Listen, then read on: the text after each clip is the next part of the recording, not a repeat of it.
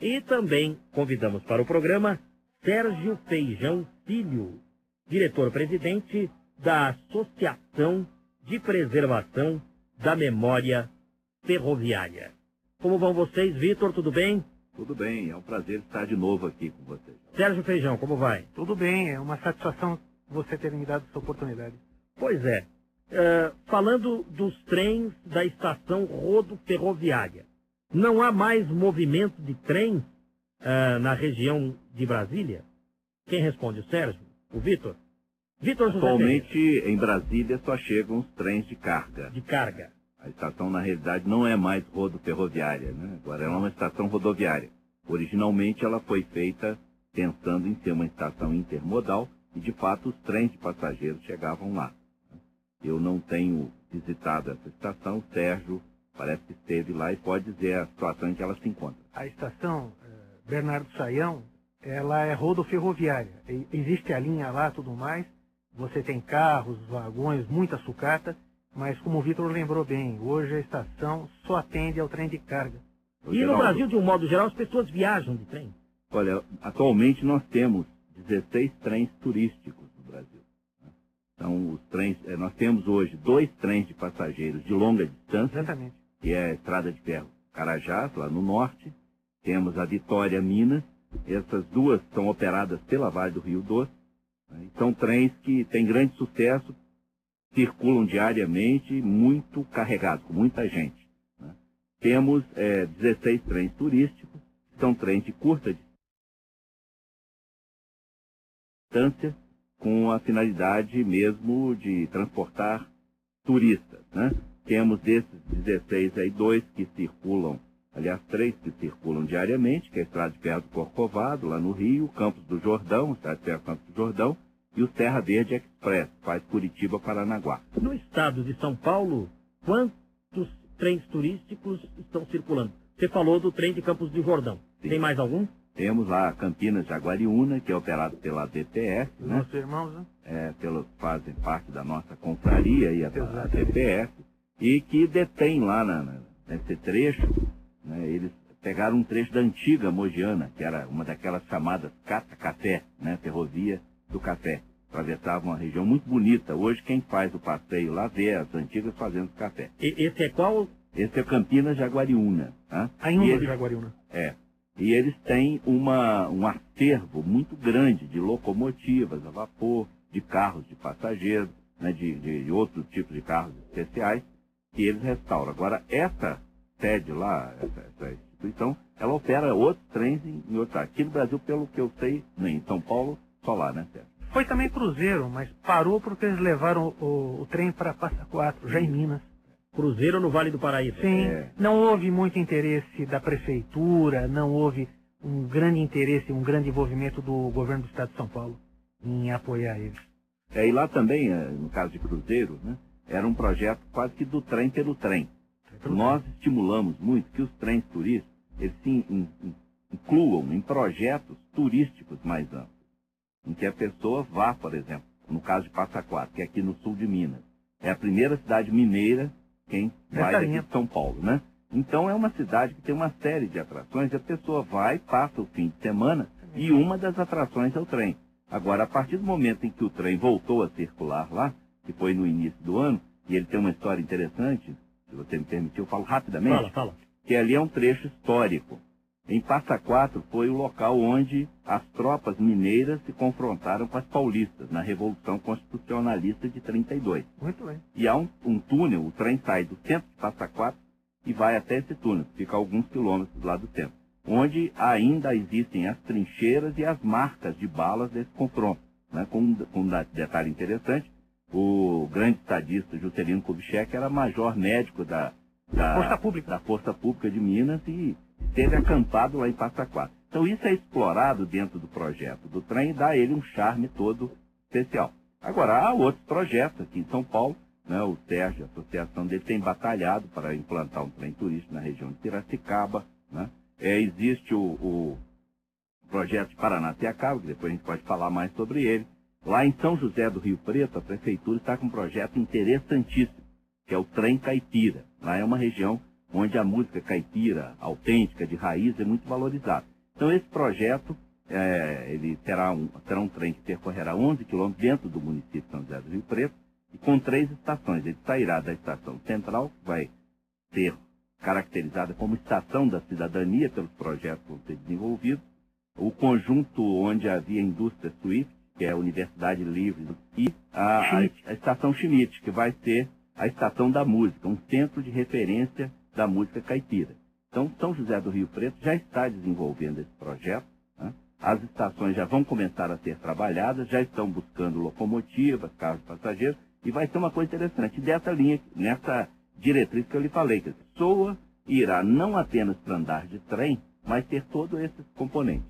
E é interessante que tudo isso parte de iniciativa dessas associações, como a Associação de Preservação da Memória Ferroviária e o Movimento de Preservação Ferroviária. E a Associação Brasileira de Preservação Ferroviária, que é uma outra parceira nossa. Né? E agora a ABOT, que é essa Associação Brasileira das Operadoras de Trens Turísticos. Seria uma coordenadora nova. É, ela está aglutinando todos os que operam. Nós apoiamos uhum. a implantação, pessoal opera e se junta nessa associação. Estamos com representantes dessas associações, Vitor José Ferreira conosco e Sérgio Feijão Filho. Sim, permite uma observação? Agora, com relação ao governo, com relação às autoridades, só temos a lamentar é isso que eu ia falar.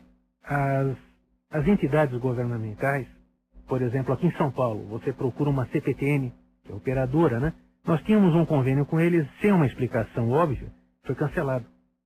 Por ocasião daquela restauração da Estação da Luz. Procurei até hoje uma explicação óbvia, ninguém é, me dá uma resposta adequada. Esse convênio era para nós simplesmente ajudarmos eles, orientarmos dentro da nossa capacidade e até alicerçarmos alguns projetos voltados ao trem de passageiro, porque infelizmente no estado de São Paulo nós perdemos a cultura do trem de passageiro. Mas recentemente certeza. eu recebi uma informação que tramita no Congresso Nacional um projeto visando extinguir a rede ferroviária federal. Medida provisória. Como fica isso? Medida provisória, hum. Geraldo. A 245 e 246, ela declarou e aí eu faço uma reparação até técnica, né, de uma forma imprópria, a extinção da Rede Ferroviária Federal S.A., portanto uma sociedade anônima de economia mista, que abriga entre seus minoritários algo em torno de 3 mil acionistas, muitos dos quais as fazendas públicas municipais, e muita prefeitura acionista da rede. Então o que, que acontece? Ela simplesmente já estava dentro de um rito de liquidação ordinário, receitado pela lei das sociedades anônimas, e até pela lei das liquidações, então nós estávamos dentro de um período de liquidação, de esvaziamento da, da companhia, do qual eu me opunha, que a rede nunca deveria ser extinta. E o governo federal, por intermédio de uma medida provisória, cuja legalidade ainda é discutida, existem duas, duas ADINs no Supremo Tribunal Federal pedindo a liminar para cancelar ou suspender os efeitos disto, né? E eles simplesmente declararam em um artigo dessa medida, da 246, que a rede estava extinta, e no outro dizendo que o liquidante, né, o administrador e os membros do Conselho Fiscal estavam destituídos de pleno direito. O que foi, na minha interpretação, uma medida um pouco apressada. Agora, é, ao mesmo tempo em que o presidente é, comparece a eventos ligados à preservação da memória ferroviária, há uma medida provisória extinguindo a rede ferroviária federal. Não há um contrassenso nisso? Eu acho. É, a, a política ferroviária vinha, como todo o contexto neoliberal, né, que tivemos no país implantado a partir de algum momento, voltada para a privatização. E foi feita, de fato, a desestatização da malha ferroviária pertencente à rede ferroviária. Ela foi toda concessionada para iniciativa privada, né? e, mas no modelo original, se fez, previa-se a sobrevivência da rede ferroviária como uma gestora desses contratos de arrendamento, do patrimônio não operacional, do passivo trabalhista, e de repente essa medida é, atropelou o processo. Estamos entrevistando Sérgio Feijão Filho, diretor-presidente da Associação de Preservação da Memória Ferroviária, e Vitor José Ferreira, presidente do Movimento de Preservação ferroviária. Na sequência do São Paulo de todos os tempos, vamos falar de antigas estradas de ferro, como a São Paulo Railway, a Santos Jundiaí, a Paulista, a Araraquarense, a Mogiana, a Sorocabana, e são tantas. Agora, porém, viva São Paulo! A Lídia Valder pergunta, como andará o Hospital do Servidor Público? Em 1995, numa enfermaria de quatro leitos, na ala em reforma, logo descobri que no chão do banheiro restava apenas o contrapiso rústico alagado pelo vazamento do vaso sanitário. Cheirava mal, mas tinha uma vantagem. Era o único com água quente no chuveiro, o que levava a uma desvantagem. Todas as pacientes da ala vinham tomar banho ali.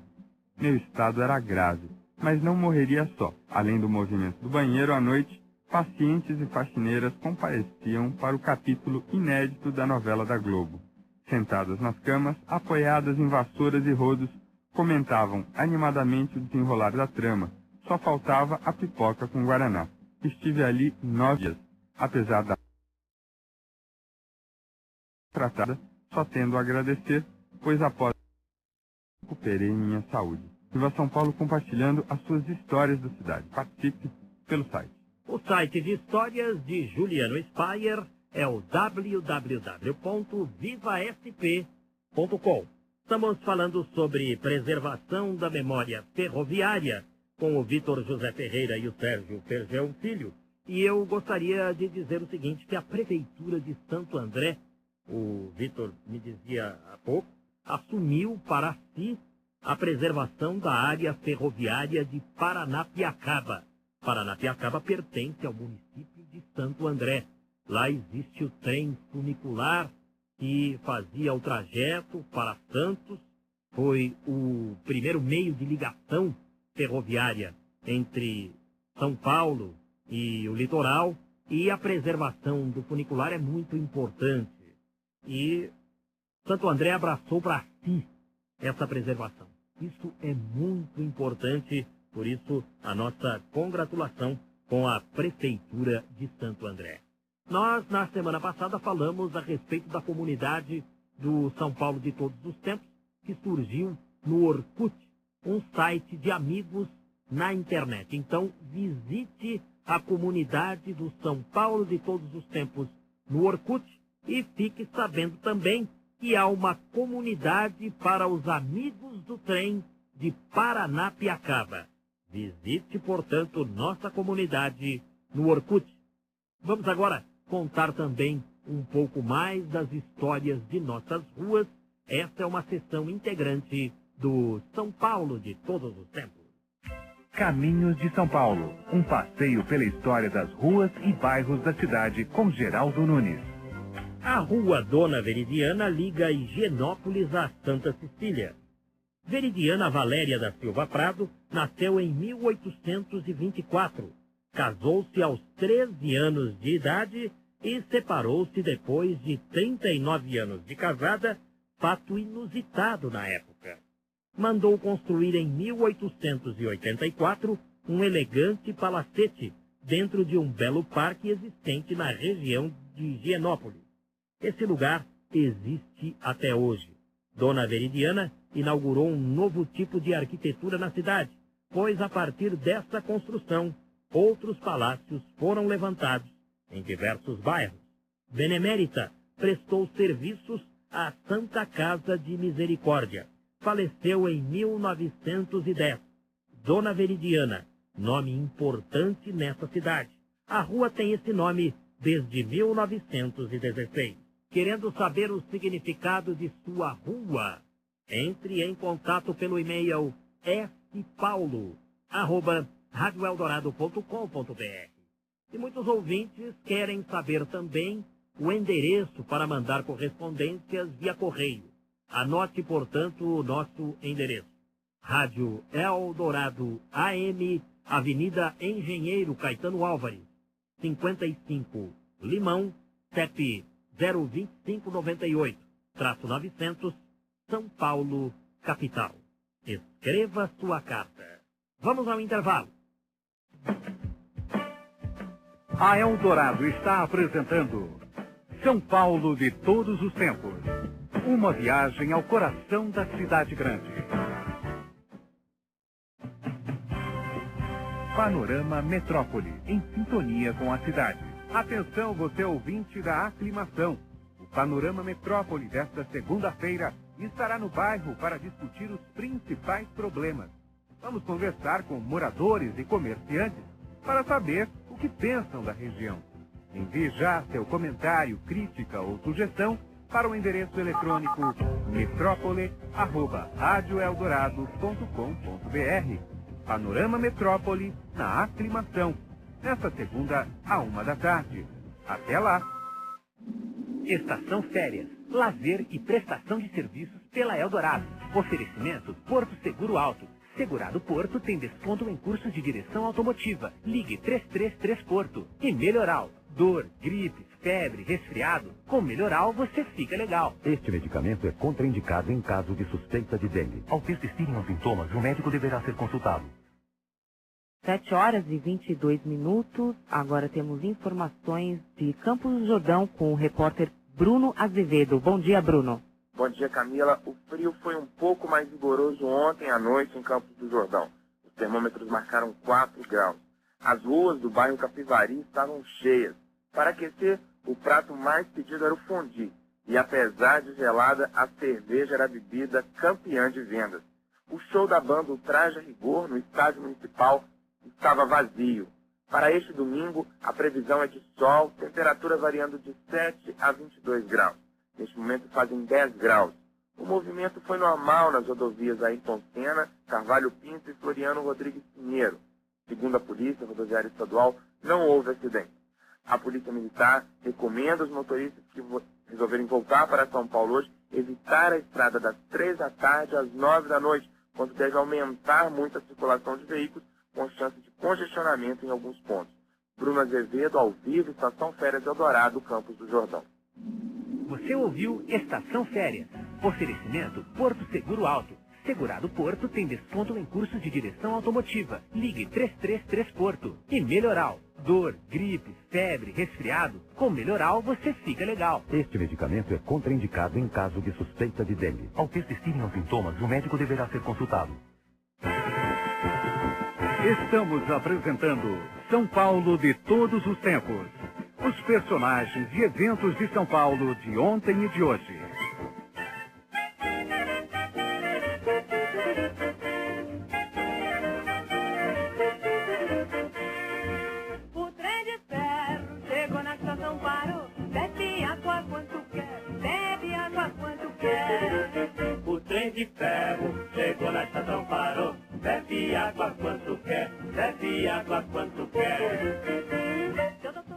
Falando sobre estradas de ferro aqui no São Paulo de todos os tempos, entrevistando representantes de entidades ligadas à memória ferroviária. Conosco estão Sérgio Feijão Filho e Vitor José Ferreira. Eu contava para eles aqui no intervalo que quando menino, faz tempo, viu? Nos anos 60, fiz uma viagem de trem de São Paulo até Dobrada, no interior paulista, cidade onde tenho parentes. Essa cidade hoje é servida facilmente pela rodovia Washington Luiz, mas naquele tempo as pessoas costumavam viajar de trem. Eu me lembro que o embarque aconteceu na Estação da Luz. Fomos em um trem elétrico até Araraquara. E no trajeto passavam eh, funcionários da própria empresa eh, vendendo salgadinhos, guaraná. E eu achava tudo aquilo delicioso. Havia também um vagão restaurante, onde eh, aqueles que estivessem interessados em almoçar se dirigiam durante o trajeto. Minha família não quis ir, talvez pelas condições financeiras. Aí vocês vão explicar para mim.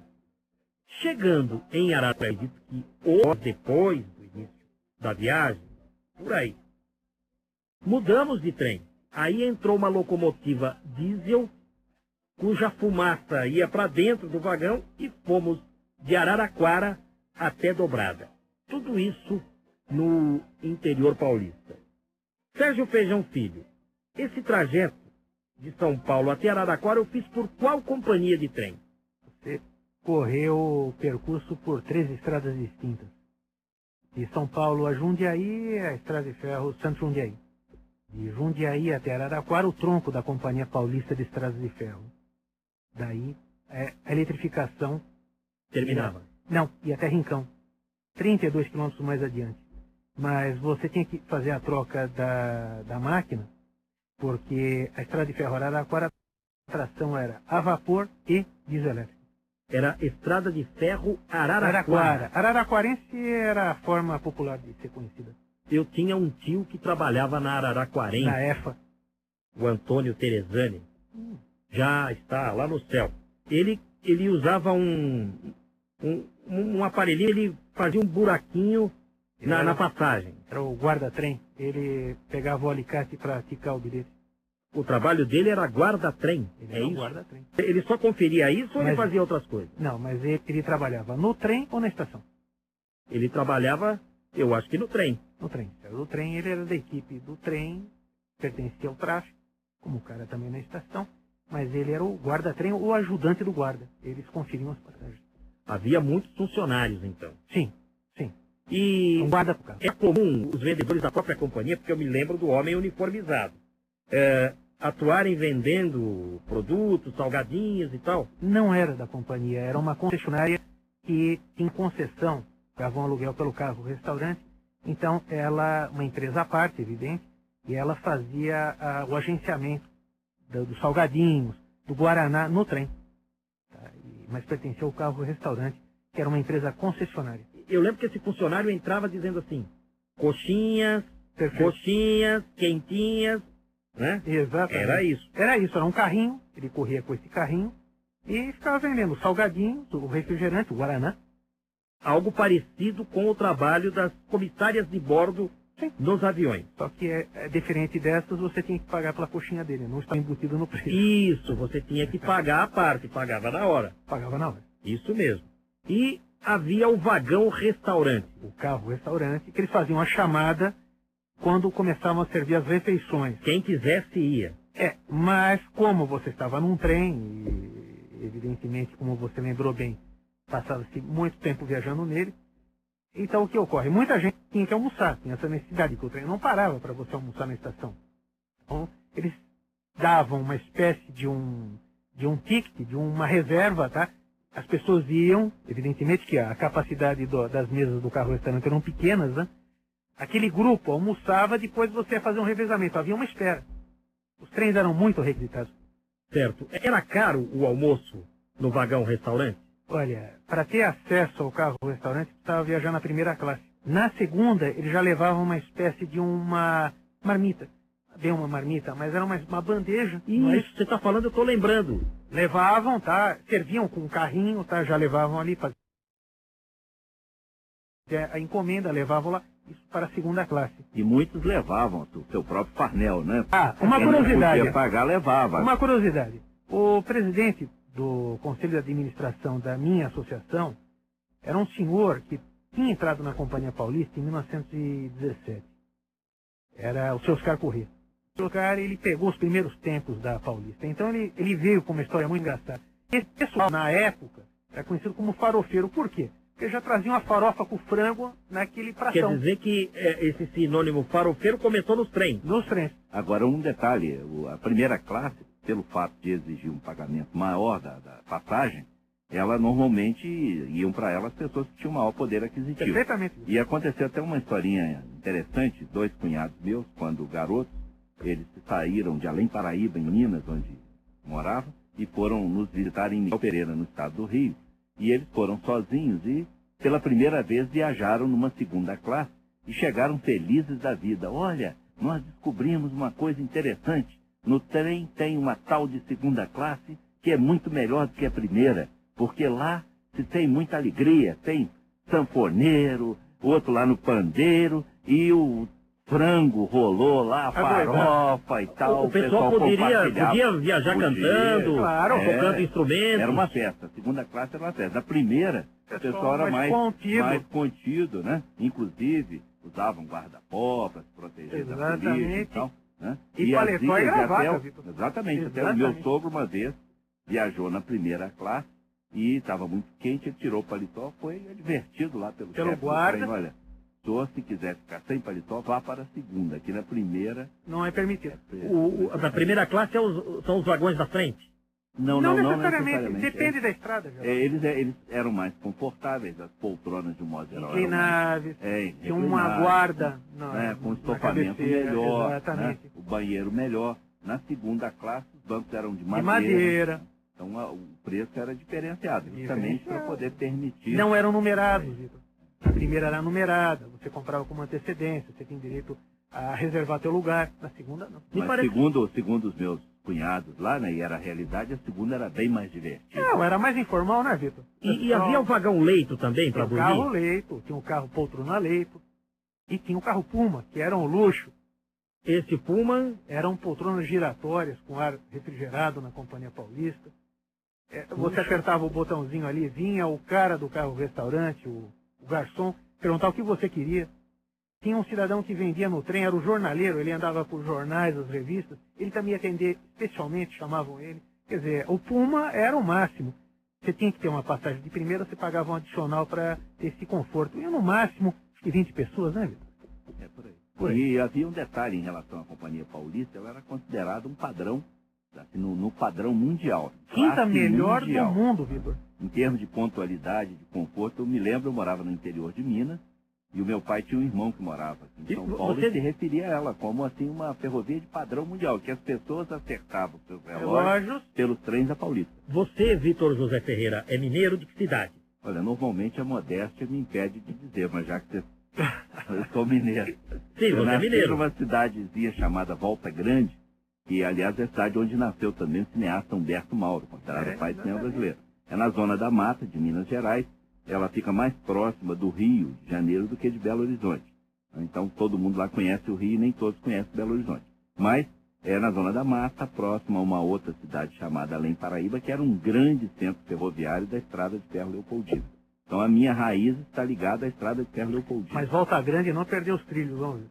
Não, até hoje passa lá Ah, um lá. trens, inclusive com uma ligação com São Paulo, porque hoje só passa carga e especificamente bauxita, que vem de Cataguás, na zona da Mata Mineira, para Alumina, que no interior de São Alumínio, Paulo. alumínio. Alumínio. Alumínio. Alumínio. Perto É a de cidade Sorocaba. de alumínio no Isso. interior. Exatamente onde está a CBA. É, a CBA. da Então, essa linha que hoje passa por lá é operada pela, pela Ferrovia Centro-Atlântica exclusivamente para a CBA. Em conjunto com a MRS, que te traz o minério até É. alumínio, que é perto de Sorocaba. E é uma operação interessante que ele vem em bitola estreita até Três Rios, há um transbordo para a bitola larga, Larga. e um processo interessante que o trem passa num tipo de um viaduto, abre as laterais dos vagões, Descarrega o é, minério, o minério de lá vem até o interior de São Paulo. Olha vai só. direto, vai direto até alumínio. Vitor José Ferreira, mineiro.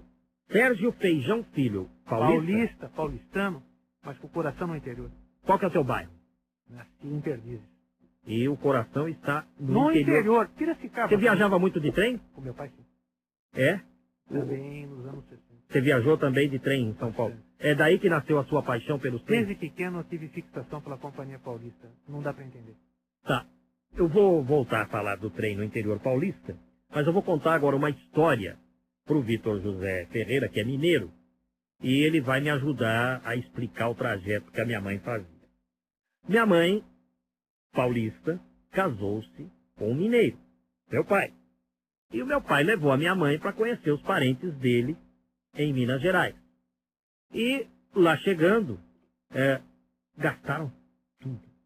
Tava bom o passeio. Aí precisaram voltar para São Paulo de trem. Só que meu pai falou, olha, nós vamos ter que ir no trem de segunda classe. Que eles chamavam de trem dos baianos. Porque as pessoas que vinham do Nordeste para São Paulo se utilizavam desse trem. E minha mãe conta que o pessoal podia fumar no, no, no- no vagão. Minha mãe nunca fumou. E ela disse que quando chegou em São Paulo ela estava tonta de tanta fumaça de cigarro que ela respirou. Vitor José Ferreira, que trem é esse que trouxe a minha mãe para São Paulo? Ela, eh, eh, eu pergunto assim, a senhora pegou o trem em Belo Horizonte? Ela falou, olha, eu conheço Belo Horizonte, mas não lembro se eu peguei o trem em Belo Horizonte. Eu só sei que era o trem dos baianos e nós desembarcamos no braço. A única coisa que ela lembra. Então, que trem era esse, Vitor José Ferreira? O nome de trem dos baianos é porque ele saía de Monte Azul, na divisa de Minas com a Bahia, operado pela Central do Brasil, que tinha um trecho de bitola estreita, né? E esse trecho vinha até Belo Horizonte. Então o trem saía de lá, vinha até Belo Horizonte, onde o pessoal na estação central lá de Belo Horizonte, que é uma belíssima, ela está restaurada agora, é um ponto cultural de atração lá de Belo Horizonte, passava-se para um trem em bitola larga que continuava com o nome de baiano, porque vinham lá os baianos que transbordavam lá do outro trem, né? Fazia lá o, aquela baldeação. E esse trem vinha até Barra do Piraí. Barra do Piraí havia uma, um seccionamento, uma parte do pessoal ia para o Rio, mas a grande parte vinha para São Paulo. E aqui o trem chegava até a estação do Brás. Né? Então era um trem inteiramente operado pela Estrada de Ferro Central do Brasil, só que em duas bitolas diferentes. De Monte Azul, a perto de Montes Claros, né? na divisa com a Bahia, até Belo Horizonte, em bitola estreita, e de Belo Horizonte até é, São Paulo, em bitola larga. E havia também um outro trem, esse era o trem de luxo, né? que era é, de São Paulo para de Belo Horizonte para o Rio, né? que era o, o, Santa Cruz, Vera Cruz, Vera Cruz e de, do Rio para São Paulo, que era o Santa Vera Cruz. Que era um luxo só. Esse era um trem de alto padrão, que depois veio a ser chamado trem de prata, quando já operado pela iniciativa E as privada. litorinas, hein, Vitor? E havia que, também. Que voavam. Agora, os seus, seus pais fizeram, de fato, um trajeto ferroviário extenso, né? Muito extenso. Muito significante em termos da história do nosso povo. E muitos dos cidadãos e cidadãs que estão aqui hoje em São Paulo descendem de pessoas que vieram do Nordeste Foram e que Japão. desse trem. Exatamente. O nosso país, ele contradiz o, o que acontece no resto do mundo, onde as, as viagens de longa distância são feitas ou por navio, trem ou avião. Os ônibus só fazem as pontas, né? Então, certamente, se nós tivéssemos aqui o que acontece no exterior, o nosso atual presidente não teria vindo de pau de arara lá do Nordeste, ele viria de trem. De trem. Seria muito mais confortável do que vir Pelo de menos pau ele chegava. né? E há no mundo inteiro é, essa cultura da viagem de trem, a ponto de uma vez um cidadão que estava participando de, que nós estávamos participando de um seminário lá na sede da Rede Ferroviária Federal, e um dos participantes foi lá na Gare da Central e encontrou um cidadão lá, um, um, como nós chamamos, um gringo, né, meio perdido, querendo falar inglês com alguém e tal. Aí esse nosso colega foi conversar com ele, ele queria saber como fazer para vir para São Paulo de trem do Rio. E quando se disse a ele que não, não havia, ele ficou perplexo. Ele fez questão de ir até o nosso seminário para dizer que ele não entendia como as duas maiores cidades do país não estavam já ligadas por trem. No passado, como o Sérgio lembrou, havia o trem de luxo, também do Rio para São Paulo havia um trem mais simples, como esse que vinha de Belo Horizonte, e as automotrizes, as litorinas. E quem tiver alguma história ligada aos trens, querendo mandar para nós, encaminhe, porque depois sua história será contada na sessão Viva São Paulo! A Maria Iracema Neves quer saber quem se lembra dos gatos do Anhangabaú. Pardos, amarelos, brancos, pretos formavam um extenso tapete colorido embaixo do viaduto. Por vezes, algum transeunte menos apressado debruçava-se para apreciá-los. Diziam alguns que os gatos eram o cartão postal de São Paulo, mas quem os alimentava? Certa vez a reportagem de um jornal revelou que pelo menos duas pessoas os alimentavam diariamente. Um pedreiro, após seu árduo trabalho, não ia embora para casa sem antes deixar-lhes comida. E uma velha senhora inglesa fazia o mesmo, dizendo à reportagem que gostaria de voltar para a Inglaterra, mas não fazia por amor aos gatos. Um dia, por ocasião da gestão do prefeito Faria Lima, eles desapareceram para sempre. Viva São Paulo registrando as mudanças na paisagem urbana. Participe pelo site. O site de histórias é o www.vivafp.com. Vamos ao intervalo. Pela Eldorado AM, São Paulo de todos os tempos. Momentos e personagens marcantes do dia a dia paulistano. Volta ao Mundo, colocando à prova os melhores velejadores, projetistas e materiais de última geração. Oito meses no mar, enfrentando tempestades, icebergs, frio e calor pelos oceanos do planeta. Acompanhe aqui na Eldorado toda a preparação para o maior desafio da vela de competição. Oferecimento Banco Real. A bordo da regata Volta ao Mundo. Eldorado Saúde, com o Dr. Carlos Alberto Pastore. Oferecimento do adoçante Zero Cal. Zero Cal, mais gostoso que o açúcar. TPM, cálcio e vitamina D podem diminuir os sintomas. As pesquisas anteriores indicavam diminuição dos sintomas, mas essa nova mostra ser possível evitar que a TPM seja praticamente percebida. Uma dieta rica em cálcio e vitamina D pode acabar com a tensão pré-menstrual, mostrando assim um efeito muito importante, como foi publicado numa revista americana, o Archives of International Medicine. A pesquisa nessa universidade americana comparou a dieta alimentar de mil mulheres com TPM e duas mil sem o problema. Aquelas sem TPM tendiam a ingerir mais alimentos ricos em vitamina D e cálcio, como leite, queijo, brócolis e cereais. Muitas mulheres sentem sintomas físicos ou emocionais leves antes do período menstrual, mas 20% têm sintomas muito graves, como irritabilidade, insônia mal-estar geral. Outros estudos já haviam relatado que o suplemento de cálcio diminuiria os sintomas da TPM, a atual pesquisa afirma que a vitamina D e o cálcio podem evitar que a TPM seja acompanhada de sintomas importantes. Estudos antigos sugerem que as duas substâncias, cálcio e vitamina D, podem exercer influência nos níveis de estrogênio, o hormônio feminino do organismo. Há muitas teorias sobre as causas da TPM, mas muitos pesquisadores acreditam que seja pela flutuação dos hormônios sexuais durante o ciclo menstrual. Não há dúvida que existe um risco significantemente menor de desenvolver TPM em mulheres com altas taxas de vitamina D e cálcio em suas dietas. Seria suficiente cerca de 4 porções por dia de leite desnatado ou com pouca gordura, fortificado com suco de laranja ou laticínios de baixa gordura como iogurte. Experimente mudar sua dieta e enfrente a TPM. Eldorado Saúde, com o Dr. Carlos Alberto Pastore. Oferecimento do adoçante Zero Cal. Zero Cal, mais gostoso que o açúcar.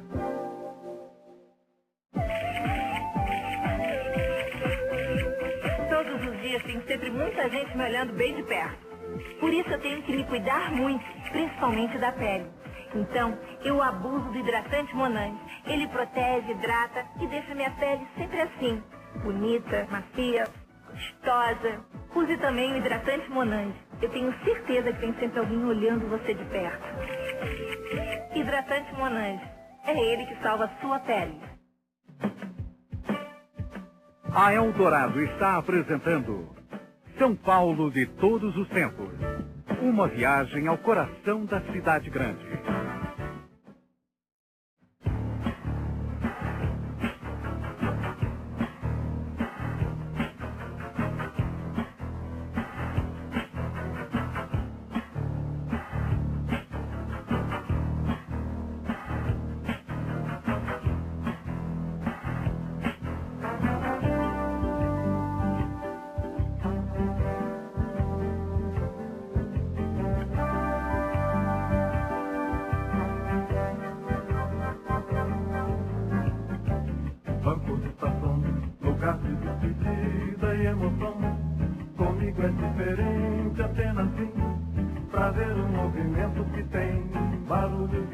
Este é o São Paulo de todos os tempos. Estamos falando sobre ferrovias com Vitor José Ferreira e Sérgio Feijão Filho. Eles são ligados às questões da preservação ferroviária.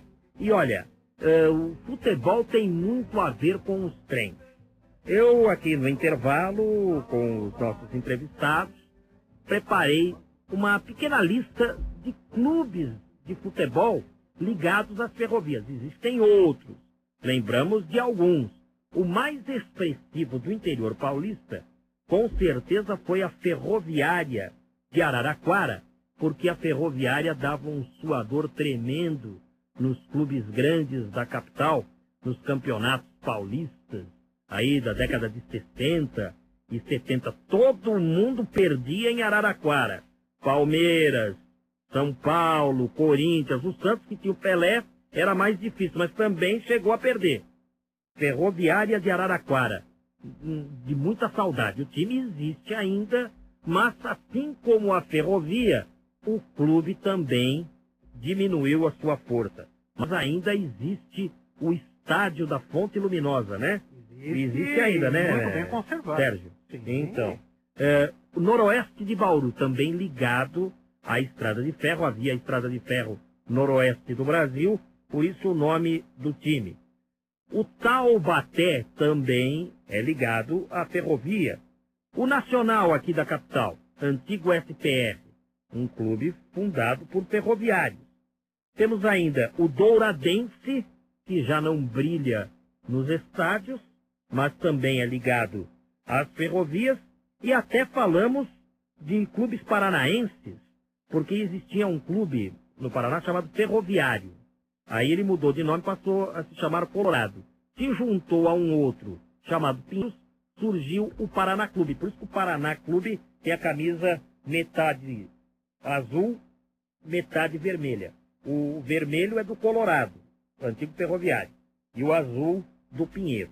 São histórias dos clubes ligados às ferrovias, fora o Paulista de Jundiaí, esse ainda brilhando Exato. no futebol brasileiro. Jaime Sim. Agora, Sérgio Feijão Filho, nós eh, estamos aí às vésperas de mais um 9 de julho.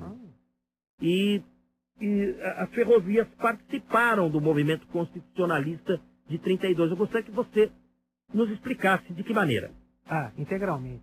Quando o movimento instalou em 9 de julho, que deveria acontecer em 14 de julho, mas acabou ocorrendo no dia 9. Mas as ferrovias entraram de corpo e alma, principalmente a Companhia Paulista de Estradas de Ferro, a Companhia Mogiana. Elas, inclusive, cederam todo o seu esforço de transporte e as oficinas para a fabricação de material bélico para ah, o movimento constitucional. E aí, é, na, Pois não, na esteira do que o Sérgio está falando, quem, e nós sabemos que há entre seus ouvintes, pessoas que têm bem na memória e no coração esse episódio tão importante da nossa história, e quiser re- é, rememorá-lo fisicamente, é, nós temos um trem turístico em Passa Quatro, no sul de Minas, vai-se pela Dutra, chega-se em Cachoeira Paulista, sobe-se a Serra ou em Cruzeiro, né? E Passa Quatro fica 30 e poucos quilômetros de Cruzeiro. E aos fins de semana e feriado, o trem da Mantiqueira, que sai da estação de, de Passa Quatro até o túnel da Mantiqueira. E foi justamente o local onde tropas paulistas e mineiras se confrontaram. E existem lá, existem no túnel marcas das balas e as trincheiras que No foram usadas. do túnel, né? sim. Felizmente hoje nós, mineiros e paulistas, até estamos juntos aqui, né? Vivemos Uhum. numa, numa harmonia, numa grande paz, e podemos ir lá rememorar essa coisa tão importante Exato. da nossa história. mas é um trecho, um semblante ferroviário do movimento de 32 e aqui eu lanço até uma crítica ao governo de São Paulo. O governo mineiro, lembrando bem a terra do Vitor, ele tem um programa de revitalização da ferrovia para a finalidade do passageiro e do turismo. São Paulo, por incrível que pareça, aqui vai um alerta para o Geraldo Alckmin, que é uma pessoa muito inteligente, deveria ter um programa desse, pegando esse potencial monumental da ferrovia e aplicando-no ao turismo. Por exemplo, há essa linha que é a antiga estrada de ferro Rio Verde, que sai de Cruzeiro e ia até Três Corações, a terra do Pelé. Exatamente. Passando por Passa Quatro, que já está no lado mineiro. Ora, se eles já estão operando lá de Passa Quatro a- adiante até o túnel, por que não haver um entrelace também com o governo de São Paulo para que esse trem chegasse a Cruzeiro? Essa é uma coisa muito importante até, porque o túnel é um emblema da Revolução de 32. Morreu muita gente lá. E não confundir Passa Quatro, em Minas Gerais, com Santa Rita do Passa Quatro, no interior paulista, a terra do Salomão Esper. Olha, eh, eu falei de ferrovias, falei da Araraquarense um pouquinho, eh, havia também a Mogiana, a São Paulo Minas, a Sorocabana Ituana. Eu- eu- uma vez eu peguei um trem na estação Júlio Prestes, onde hoje tem a sala São Paulo, fui até uma cidade do interior paulista chamada Iperó, que Iperó? fica um pouco da frente, à frente de, de Sorocaba. Trem de passageiro também. Aí eu já estava mocinho, fui com um amigo, nós fomos paquerando as meninas no trem. Agora, o, o final dessa linha, onde é que era? Presidente Epitácio. Presidente Epitácio. É, do divisa com Paraná. Mato Grosso, praticamente. Sim, sim, nas margens do Paraná. E o Valdir Paiano, nosso técnico de som, ia para o norte do Paraná também nesse trem. Como é que ele fazia? Baldeão de Ourinhos. Você passava para os trens da aviação Paraná-Santa Catarina. Essa linha de Ourinhos, ela ia até Maringá, era a antiga companhia ferroviária São Paulo-Paraná, que era controlada pela companhia Melhoramentos Norte do Paraná. Curioso, não? Que tristeza, acabou tudo isso. Não, essa ferrovia foi revertida. Houve uma reversão e a, a Companhia Ferroviária do Paraná, na década de 50 para 60, foi obrigada a entregar essa linha para o governo federal. É, Vitor José Ferreira. E com relação ao trem Rio-São Paulo, houve até pouco tempo atrás o trem de prata. Muita gente lamentou o encerramento do trem de prata, mas enfim. Existe algum projeto de se fazer um trem de grande velocidade ligando o Rio ao São Paulo? Seria muito importante isso, hein? Sem dúvida. O nosso movimento, ele olha não apenas a preservação da memória e do patrimônio histórico, mas também a própria revitalização do transporte sobre no país. E um dos projetos que a gente tem muita expectativa em relação a ele é a ligação Rio-São Paulo-Campinas em um trem de alta velocidade, não seria propriamente o trem-bala, que viaja mais de 300 quilômetros, esse, o projeto preliminar prevê uma velocidade média de 250 quilômetros, o que possibilitaria você sair do centro do Rio, na estação da Leopoldina, Barão de Mauá, que é uma estação muito bonita, descer na Estação da Luz, no centro de São Paulo, e depois ir até Campinas. Isso vai ser, quando implantado, um, um concorrente forte para a ponte aérea. Porque hoje, por exemplo, eu vim do Rio, né, e tive, enfrentei um trânsito ruim em São Paulo, do aeroporto para chegar até aqui, né, aqui na sede da Eldorado. É, a Estação da Luz permite que você desça no centro de São Paulo. É esse, esse projeto, a, a sua concepção preliminar, que já tem uns 10 anos, foi financiada pelo governo alemão, de graça para nós. Mas até agora não tinha havido assim, um interesse político. Agora, além disso, Geraldo, uma notícia também muito boa para nós, é de um programa que o BNDES está desenvolvendo chamado Trens de Vizinhança. São trens regionais de passageiros. Quer dizer, você está numa cidade, você quer ir para uma cidade vizinha, você vai de trem. Exatamente. Aí eu vou lhe dar exemplo. né? Um, é, alguns desses trechos estão em São Paulo. Eu vou citar aqui Campinas, Poços de Caldas, por exemplo. Você vai poder fazer esse trajeto. E aí não serão os trens tradicionais, com locomotiva é, pesada, vão ser um modelo europeu, trens leves, né? tipo automotrizes, permitem um deslocamento maior. Então há Campinas, Poços de Caldas, há esse trecho lá de São José do Rio Preto, Araraquara, que também está incluído, lá de Piracicaba, Ramal de Piracicaba. é, também, né, no sentido de Campinas. E está na região metropolitana de Campinas essa linha, não dá para acreditar. E está abandonada hoje, acredite? E no caso lá de Piracicaba, há uma coisa interessante. É, eu sou ligado ao sistema metodista de educação. Nós temos uma universidade em Piracicaba que apoia o nosso movimento desde o seu- nascedor. né? E a, só a Unimet ela teria um volume bastante expressivo de estudantes, professores, funcionários que usariam esse trem. O seu campus Taquaral, né, que fica a cerca de 8 quilômetros do centro da cidade, né, é uma rodovia, rodovia do açúcar congestionada, Perigosíssima, um matador. muito perigosa e se passará a se ter, quando eles forem implementados, é, essa opção. Então é um projeto muito interessante. E vou citar uma curiosidade. O Taquará, que o Vitor está se referindo, era a penúltima estação antes da estação de Piracicaba Paulista, que era o término do ramal de Piracicaba. O trem de horário, nós temos isso documentado, ele, ele, ele gastava da estação do Taquaral até Piracicaba oito minutos, Vitor. São nove quilômetros. Estou tentando a muito custo trazer a Prefeitura Municipal de Piracicaba para esse projeto. A ideia não é reativar só esse trecho, é aproveitar o ramal de Piracicaba, reativá-lo todinho, porque é uma obrigação da Ferroban, concessionária, e o Ministério Público de Piracicaba, a Promotoria de Justiça de lá, está muito interessada que essa linha seja restaurada e reativada. É uma obrigação contratual da Ferroban. Aí sim nós usaríamos a linha carga, passageiro e até no final dela, para a preservação da memória da Companhia Paulista de Estrada de Ferro. Ia ser muito bom, viu? Como é que eu iria de trem para Piracicaba naqueles bons tempos, lá nos meus tempos de menino, quando a gente andava de trem pelo interior todo? Então você ia pegar um trem que saía de São Paulo em torno mais ou menos de meio dia. Esse trem, na realidade, ele seria dividido em Nova Odessa, que era a estação de baldeação para o ramal, ele ia morrer, na realidade, em dois pontos distintos. Descalvado e Piracicaba, explico. O trem saía de São Paulo, um trem grande, tá? Ele chegaria a Nova Odessa. Os últimos três ou quatro carros seriam cortados desse trem. O trem continuaria a viagem iria na cidade de Descalvado. Porém, esse trem que foi cortado, a parte de trás, entraria no ramal de Piracicaba, que seria a entrada à esquerda. Aí ele finalizaria em Piracicaba. Na volta seria a mesma coisa, ele se encontraria em Nova Odessa. Trem elétrico ou diesel? Elétrico até Cordeiro e até Nova Odessa. O restante seria diesel elétrico. Ô, Geraldo, você que tem o trem na memória e no coração, eu convido aqui os ouvintes a fazerem, mesmo antes de surgir esse trem de alta velocidade, os trens regionais, usarem os nossos trens turísticos. Então, irem a Passa Quatro, irem a Campinas para fazer Campinas de Aguariúna, que é uma verdadeira. Eu já fiz. Muito trajeto linda esse trajeto, né? Você passa por uma região muito bonita, aquelas fazendas do Circo Cafeeiro, né?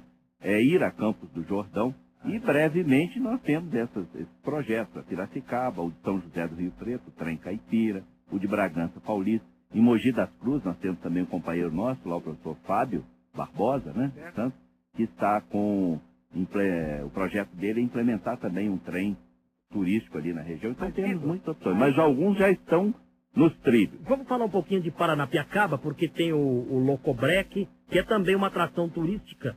Como é que é a situação lá, rapidinho? é, a- a- o acervo arquitetônico, histórico da- lá do distrito de Paranapiacaba, a rede passou para a prefeitura e a gente verifica indo lá, Paraná, que a prefeitura está interessada, está recuperando, é um projeto muito interessante. E a parte ferroviária, foi assinado um convênio da rede ferroviária, um pouco antes de ser extinta, com a BPF, cedendo aquele acervo ferroviário. Então há uma perspectiva, e ao que ah, pretende a BPF, poderia ser um trem que saísse da Estação da Luz e fosse até Santos, passando por Paranapiacaba. Então, existe essa agora essa possibilidade de implementação. Agora, existe uma curiosidade em Paranapiacaba que você tem duas serras, a velha, que era o funicular, os cabos, e a nova, que é a cremalheira, que é operada pela MRS. Curiosamente, o que seria a Serra Velha, que seria os cabos, né? um sistema de contrapesos, essa linha vai ser, teoricamente, demolida quase toda para colocar o sistema de cable belt, que seria uma correia transportadora de minério para descer do Planalto até Cubatão, na Cusipa. E a MRS, que é a concessionária particular, ela vai bancar parte desse projeto de preservação da memória em Paranapiacaba como uma contrapartida com um sentido socioeconômico muito interessante. Olha, eu como vocês sou um batalhador pelas causas que muitos consideram perdidas. Por exemplo, eu gosto de rádio, gosto de circo e gosto de trem. O trem, assim como o rádio e o circo, sobreviverá? Eu creio que sim. Em Brasília, isso já é uma constante no, no Congresso Nacional. É, eu também creio. Claramente nós temos essa expansão dos trens turísticos, são iniciativas ou de entidades preservacionistas ou de empresários. Vários deles são empresários, né?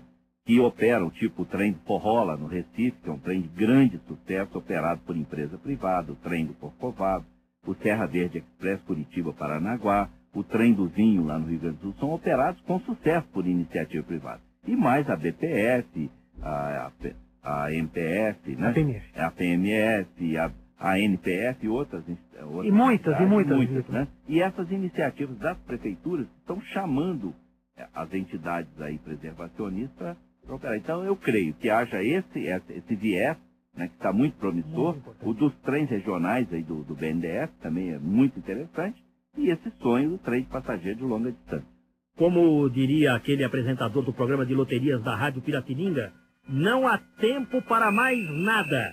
Vitor José Ferreira, muito obrigado por ter vindo ao São Paulo de todos os tempos.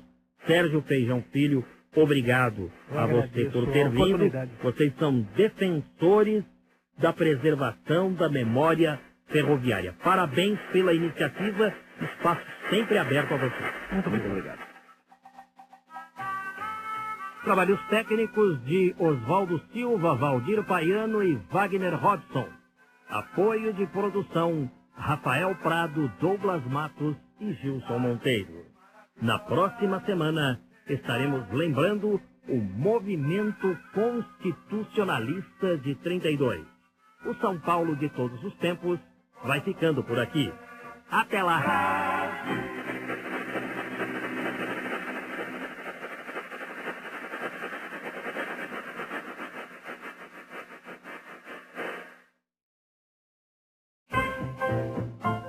Estamos encerrando mais uma edição do programa São Paulo de Todos os Tempos pela Eldorado AM. Os personagens, os eventos marcantes, a memória da cidade. A São Paulo de ontem e de hoje. São Paulo de todos os tempos. Um programa premiado com o colar do centenário pelo Instituto Histórico e Geográfico de São Paulo. Apresentação de Geraldo Nunes.